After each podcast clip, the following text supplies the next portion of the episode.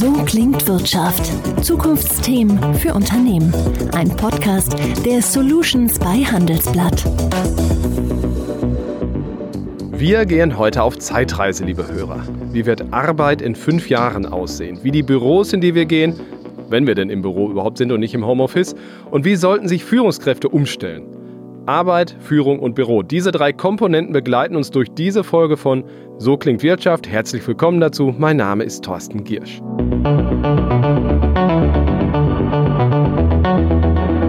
Und ich begrüße heute zwei Menschen, die die Zukunft der Arbeit seit langem schon radikal neu denken. Bei uns ist Shirley Schäfer, Digital HR Managing Director Talent and Organization Lead bei Accenture. Hallo Shirley. Hallo. Und Raphael Gilgen, Trendscout Future of Work bei Vitra. Hallo Raphael. Hallo zusammen. Shirley, was muss dir ein Job bieten, damit du ihn gern machst? Wie muss das Umfeld der Arbeit für dich idealerweise aussehen? Für mich ist ganz wichtig, mit der Sinnhaftigkeit der Organisation oder was wir Purpose nennen, übereinzustimmen. Also ein Job muss mir ein Umfeld bieten, mit dem ich grundsätzlich leben kann und das sich mit meinen Werten deckt. Und für mich ist die Kultur rund um den Job, die Zusammenarbeit mit anderen und die Ziele, die ich verfolge, so extrem wichtig.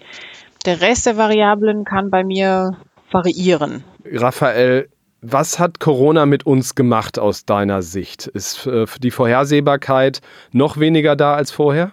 Ja, das ist eine super Frage. Wie bei Günther ja auch die 1 Million Euro Frage. Ähm, ich würde sagen, zum einen hat uns Corona gezeigt, dass in einem vorhersehbaren Leben auf einmal das Unvorhersehbare keinen Platz hat. Und dass wir damit ziemlich dealen müssen. Und dann, ich glaube, das andere hat echt mal so freigelegt, wo wir eben weniger Fitness für die Zukunft haben und wo wir vielleicht besser vorbereitet sind. Und wo waren wir besser vorbereitet aus deiner Sicht? Und wo weniger? Ich glaube, was wir total unterschätzt haben, war, wie eigenverantwortlich, selbstorganisierend äh, Teams sind, ohne Führungskräfte. Und äh, wo wir nicht so gut waren, dass wir ziemlich kritiklos über viele Jahre mit unserem Leben umgegangen sind. Also wenn du siehst, wie wir uns jeden Morgen einfach in den Bus gesetzt haben, Zug oder Auto, um dann die meiste Zeit unserer Arbeit vor einer Maschine zu sitzen, das hat eigentlich keinen Wert. Äh, Shirley, was ist aus deiner Sicht denn der Grund, warum ich zur Arbeit noch gehe ins Büro ähm, und nicht von zu Hause aus arbeite? So wie die Forschung von Zukunftsinstituten schon eine Weile gezeigt hat und auch unsere Umfragen und Arbeiten zeigen, gibt es ein paar Typen von Arbeit oder Arbeitsabläufen, die physische Präsenz und vor allem Zusammenarbeit erfordern. Das sind hauptsächlich Arbeitsabläufe rund um Innovation, um Kreativität, um ähm, initialen Austausch von Gedanken, also ein Kennenlernen, zum Beispiel beim Beginn einer Projektphase, Momente, in denen man sich so wirklich gegenseitig begegnen muss, um auch Körpersprache und ähm, Energie im Raum und solche Dinge mit einfließen zu lassen in Arbeitsergebnisse. Dafür wird es sich weiterhin lohnen, ins Büro zu gehen und das wird aus meiner Sicht auch so bleiben. Ich glaube nicht, dass die Büros komplett weggehen oder weggehen sollten oder ich würde mir das wünschen. Und genauso ist es wichtig, in die Kultur, in den Zusammenhalt, in so diesen Glue, wie man auf Englisch sagt, eines Unternehmens einzutauchen.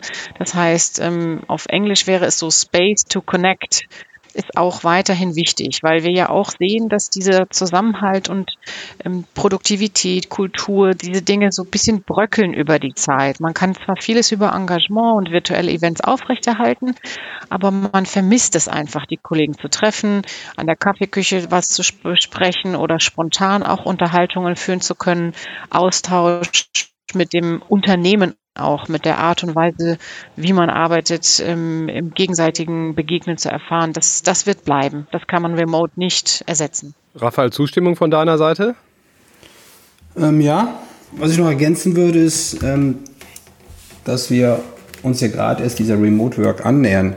Der Werkzeugkasten ist ja wie ein Riesenuniversum und wir lernen von Woche zu Woche dazu. Und äh, die Kunst wird es sein, das Beste aus beiden Welten rauszuholen. Also sehr bewusst dieses hybride Arbeitsleben sich darauf einzustellen äh, und zu organisieren, beziehungsweise auch innerhalb der Teams und der Organisation neu zu verhandeln. Würde das auch bedeuten, dass so ein Wochenablauf ein bisschen anders aussieht? Also dass Unternehmen auch sagen, vielleicht montags sind mal ganz viele in, im, im Büro, dann macht man dieses und dienstags, mittwochs eher im Homeoffice, dann macht man solches? Ja, bin, äh, bin ich komplett bei dir. Also ich gehe davon aus, dass wir jetzt gute Beispiele sehen werden, wo Firmen sie sagen, okay, zwei, drei Tage die Woche, das sind die Blocktage mit den Präsenzzeiten, wo wir uns auch quasi neu organisieren werden in der Kollaboration, Korrelation, beziehungsweise in so Ritualen, die die Firma dann ausruft, wie bei einer Familie auch, wie es da Rituale gibt. Und ähm, das gab es ja so in der Vergangenheit nicht. Das braucht aber auch natürlich eine neue Art von Führung, vielleicht ein Stück weit. Also äh, Shirley wird zu der These zustimmen, dass es einen Paradigmenwechsel gerade gibt, weg von Kontrolle hin zu Vertrauen, wenn man das so pathetisch sagen darf.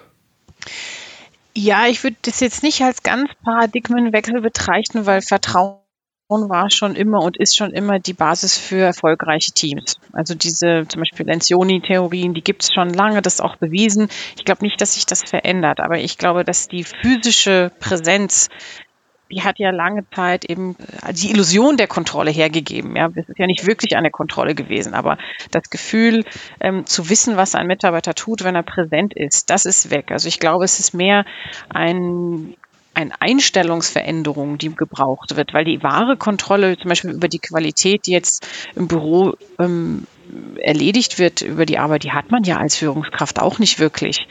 Von daher, ich glaube, es ist mehr ein gefühlter Unterschied als ähm, ein, einer in der Realität. Und ich glaube, dass was vor allem zunimmt als Führungskraft ist die Fähigkeit, dass man orchestrieren muss. Weil sich anstatt nur dieser Situation, ich gehe zum Beispiel in ein Büro und dort leite oder führe ich ein Team oder eine Abteilung, gibt es diese Situation zwar weiterhin, aber die Ausgestaltung gibt es in diversesten Varianten. Teile des Teams sind da oder nicht da, arbeiten in unterschiedlichen Räumen oder Zeiten oder Orten. Also diese Flexibilisierung, die steigert die Ansprüche an die Führungskraft mit Komplexität umzugehen. Und ich glaube schon auch, dass eine Steigerung in der Technikkompetenz oder in der Fähigkeit mit zum Beispiel äh, Collaboration Tools äh, umzugehen oder Raum und Technik jederzeit verbinden zu können und das effektiv einzusetzen, äh, da verändert sich was. Das ist jetzt weniger eine Einstellung, sondern wirklich eine Fähigkeit. Das ist ein Skill, den man entwickeln muss. Raphael, die Zukunft gehört dem Kollektiv. Äh, äh hast du mal gesagt, äh, oder habe ich zumindest in der Recherche gelesen, was, was heißt, äh, was heißt das auch für den Arbeitsalltag der Zukunft und für Führung in, der, in dem Zusammenhang?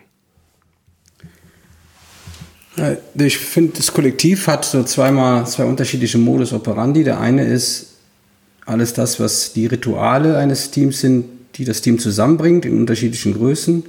Ein Ritual ist zum Beispiel das Frühstücks, Mittagessen, eine Lernerfahrung gemeinsame, kultureller oder Event, der vor Ort abgehalten wird, der, wo man sich auch über das gemeinsame Erlebnis identifiziert.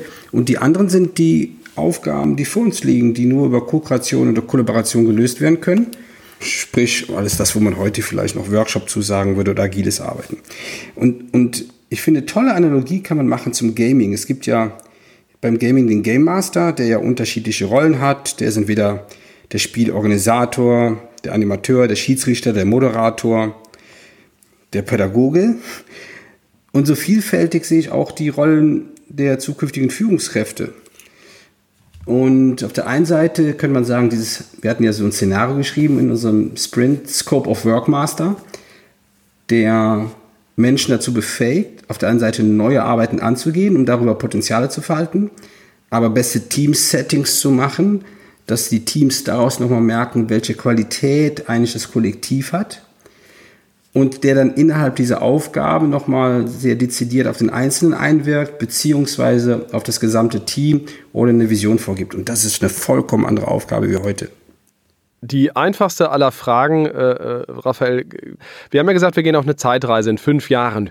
Wie sollte das ideale Büro aussehen heute und vielleicht dann auch in Zukunft? Was, was, wofür ist Arbeit und das Büro wirklich da? Der Ort der Arbeit oder nennen wir es einfach mal, dieses Büro in fünf Jahren sollte vor allen Dingen eine hohe Attraktivität haben und muss bespielt werden, sprich dort müssen Sachen stattfinden, wo die Mitarbeiter jenseits ihrer, ihrer Arbeit, die dort verrichtet wird, etwas mitnehmen, sprich so Social Learning oder Exploration.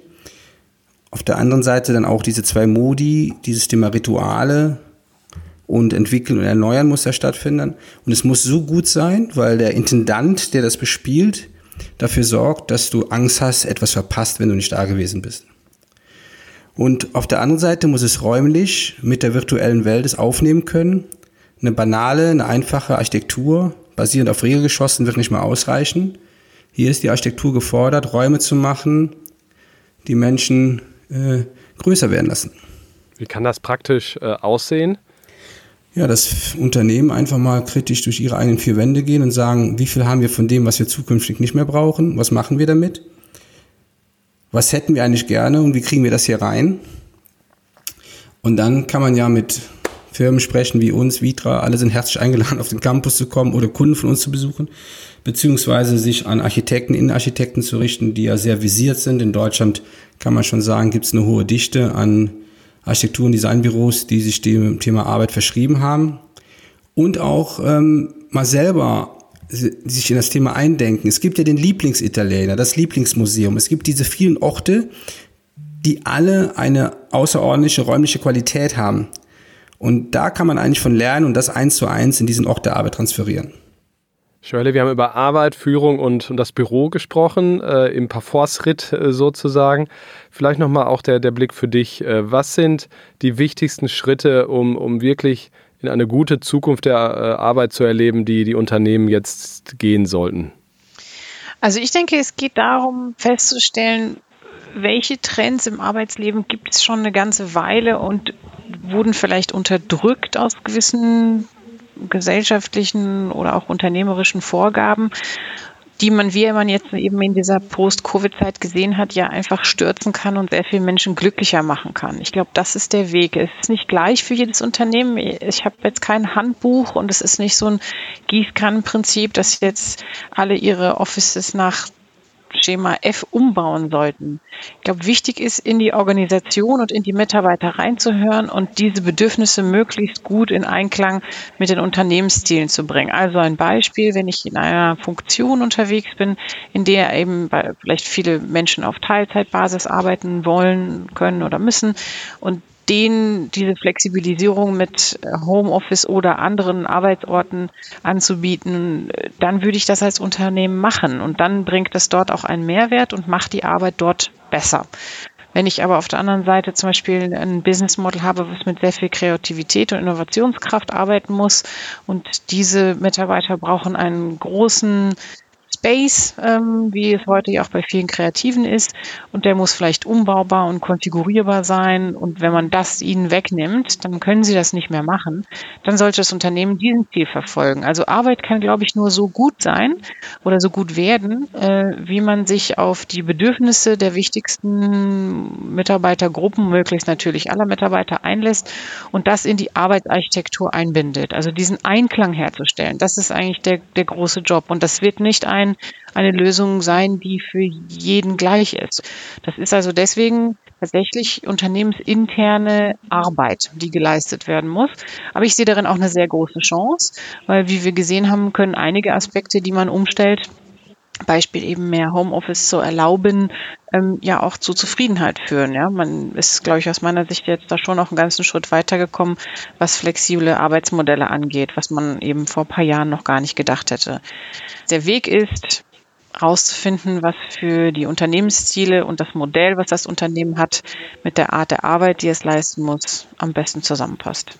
Ein schönes Schlusswort, wie ich finde. Shirley, Raphael, vielen Dank für eure Erklärung und die Einsichten, die wir gewonnen haben.